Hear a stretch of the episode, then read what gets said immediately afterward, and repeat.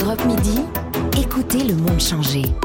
Patrick Cohen. Bonjour Florian Zeller. Bonjour. Votre film The Favor, le père, arrive enfin dans les salles françaises, auréolé de deux Oscars, et on ne sait pas ce qu'on doit euh, admirer le plus, la virtuosité de l'adaptation et la mise en scène qui nous font pénétrer dans le cerveau de ce vieil homme qui perd la tête, euh, qui nous font ressentir la confusion de, de son esprit, de sa mémoire, ou la, la performance extraordinaire d'Anthony Hopkins. Vous savez que vous allez bouleverser des, des centaines de milliers de spectateurs à partir d'aujourd'hui c'est gentil de dire ça, je l'espère. Vous disiez enfin, euh, c'est aussi le mot que j'ai à la bouche et dans le cœur. Quoi. Enfin, les salles réouvrent et, ce film, je vais pouvoir, on va pouvoir le partager avec le public.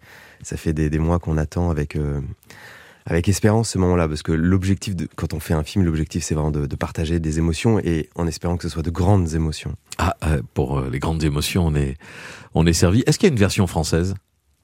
Il y a une version française du film qui a été doublée donc en français.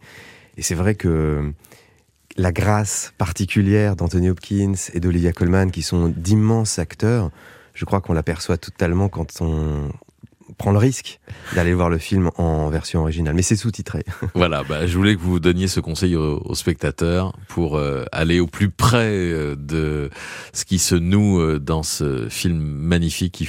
voilà, mieux vaut aller en version originale. L'idée géniale de ce de ce récit déroutant, déstabilisant, où tous les repères se brouillent, où les visages familiers se, se confondent, les jours se mélangent. Vous l'avez eu dès le départ, c'est celle-là que vous avez proposée à Anthony Hopkins? Oui, c'est-à-dire que l'idée de ce film, c'était de mettre le spectateur dans une position euh, singulière, comme si au fond on était dans la tête de ce personnage qui perd de vue la réalité, et nous-mêmes, on en vient à ne plus savoir ce qui est réel, pas réel. Parce qu'en fait, c'est l'histoire d'un homme qui perd ses repères à cause du grand âge. Et il y a, déjà beaucoup de films sur, euh, sur la, la démence sénile, sur Alzheimer, etc. Mais elles sont, ce sont toujours des films racontés de, de l'extérieur. Absolument, se souvenir des belles choses de Exactement, elles sont parfois de très beaux films, très émouvants. Mais il me semble qu'on les a déjà vus. Et ce qui m'intéressait, c'est qu'on soit dans un endroit, dans une position qu'on ne connaît pas, et qu'on traverse un labyrinthe qu'on ne connaît pas encore, et que ça soit une vraie expérience qui nous ramène à nos propres émotions, à nos propres incertitudes et, je crois que le cinéma sert à ça, en fait. C'est comme un miroir qui nous est tendu, dans lequel on, va se regarder soi-même pour essayer de, de se comprendre un peu mieux et de, et de, comprendre un peu mieux le monde. Chez Anthony, votre euh, personnage, c'est à la fois la, la mémoire vive, les souvenirs récents euh, qui s'effacent et les événements anciens. Pourtant, à la fin, c'est sa mère qui l'invoque. Oui, c'est-à-dire au, bout de ce, de ce voyage, il y a, y a, quelque chose qui demeure. C'est un lien qui peut-être ne disparaîtra jamais chez chacun d'entre nous, c'est ce lien très ancien avec sa mère. C'est-à-dire qu'en effet, il y a un moment de régression, il redevient presque l'enfant qu'il a été et, il cherche et il appelle sa mère pour qu'elle vienne euh, le sortir euh, de ce labyrinthe, pour qu'elle vienne le, sauver. Et c'est pas simplement l'histoire d'un homme qui perd ses repères, c'est aussi l'histoire de sa fille qui tente de, bah, de faire face à cette situation euh, difficile parce que comment dire, on a tous un père et on a tous, ou peut-être un jour on devra tous se, voilà, être en face de ce dilemme douloureux qui consiste à se dire qu'est-ce que je fais des gens que j'aime quand ils commencent à perdre leur repère. Et, la chance que qu'on a eue et que j'ai eue, c'est de pouvoir avoir Olivia Colman dans ce rôle de fille, qui est un être euh, aimant. Et c'est le paradoxe de cette situation, c'est que c'est une fille aimante. Elle aime son père, elle voudrait faire au mieux, et parfois ça ne suffit pas d'aimer. L'amour parfois ne suffit pas. Et donc c'est toute la complexité de ce rôle euh, d'accompagnant, parce qu'il y a tellement de gens partout, silencieusement, courageusement, qui accompagnent quelqu'un d'autre. Et ce sont un peu des, oui, des héros en fait d'aujourd'hui qui sont en prise à, beaucoup de, sacrifices, d'ambivalence, de difficultés. C'est aussi ça que je voulais explorer et, célébrer. Olivia Colman que beaucoup ont vu ou découvert dans la série euh, The Crown. Oui, quand j'ai commencé à, à, travailler sur ce film il y a trois ans, souvent je disais Olivia Colman, j'étais très enthousiaste à l'idée qu'elle était dans mon film, et je sentait bien que les gens n'identifiaient pas encore vraiment qui elle était. Et puis ensuite, elle a eu un Oscar pour The Favorite. Et puis ensuite, elle a été euh, la reine dans The Crown. Et, maintenant, elle est, je crois qu'elle est vraiment identifiée. Moi, de mon point de vue, c'est la plus grande actrice anglaise. C'est m'est arrivé de prendre des, des, Eurostars juste pour aller à Londres, la regarder sur scène. Elle est éblouissante d'humanité. Bon, donc vous avez euh, parmi les deux meilleurs acteurs du monde au casting avec Anthony Hopkins. Sans tout dévoiler, euh, Florian Zeller, parlez-nous de cette scène finale qui nous fait euh, chavirer et qui a dû être une épreuve pour Anthony Hopkins et pour le metteur en scène, c'est-à-dire pour vous-même.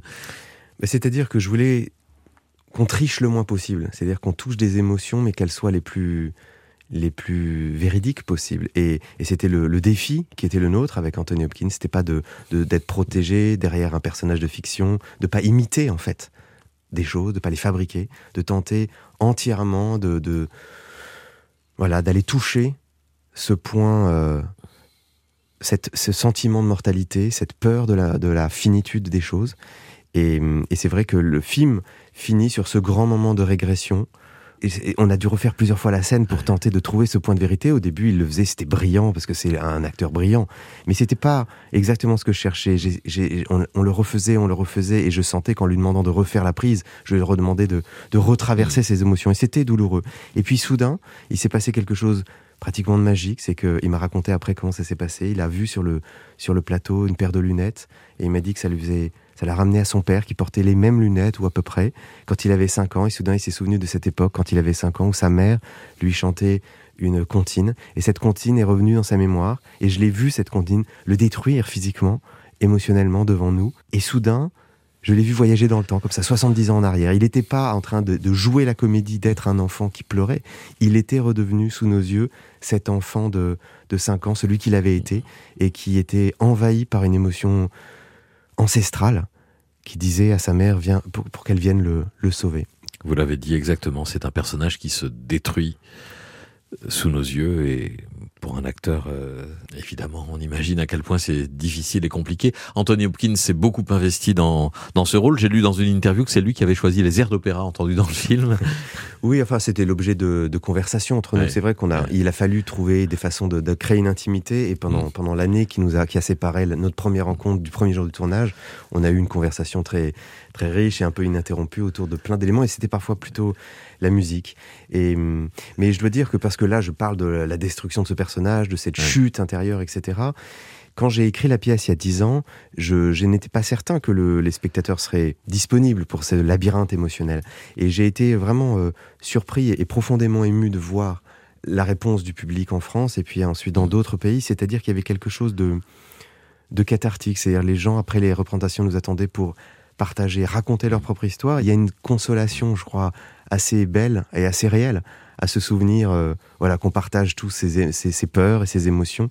Et, j'espère que les spectateurs, en sortant de, ce film, euh, auront l'impression de, de cette euh, en fait de quelque chose. Y compris les spectateurs de votre pièce, Le Père. Il y a eu 300, plus de 300 présentations et Hopkins est très différent de, de, de Robert Hirsch. Les spectateurs du théâtre verront quelque chose de, de différent. oui, c'est la, c'est la beauté des acteurs en fait, c'est qu'ils amènent avec eux un arrière-pays qui, qui, est la somme de tous les rôles qu'ils ont incarnés, puis de ce qu'ils sont profondément, et c'est, c'est vraiment complètement euh, autre chose, une autre identité, une autre présence.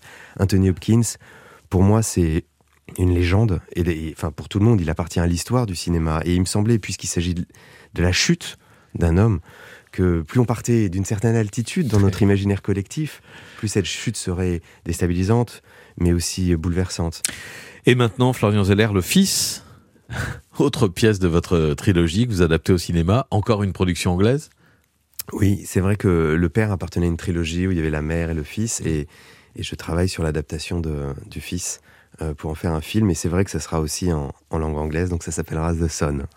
Avec? Avec Hugh Jackman, qui sera le père, et Laura Dern, qui sera la mère de ce fils euh, de 17 ans. The Faveur, le père, donc dans les salles euh, dès aujourd'hui. Enfin, deux Oscars, euh, l'un pour Anthony Hopkins, l'autre pour votre scénario euh, adapté avec Christopher Hampton. Merci beaucoup Florian Zeller. C'est moi qui vous remercie pour votre accueil. Europe Midi, Patrick Cohen. Dans un instant, le 13h, les dernières informations par Roman Oka, puis la France bouge, Elisabeth Assayag, Emmanuel Duteil. J'aurai le plaisir de vous retrouver demain, midi et demi, pour une nouvelle édition d'Europe Midi.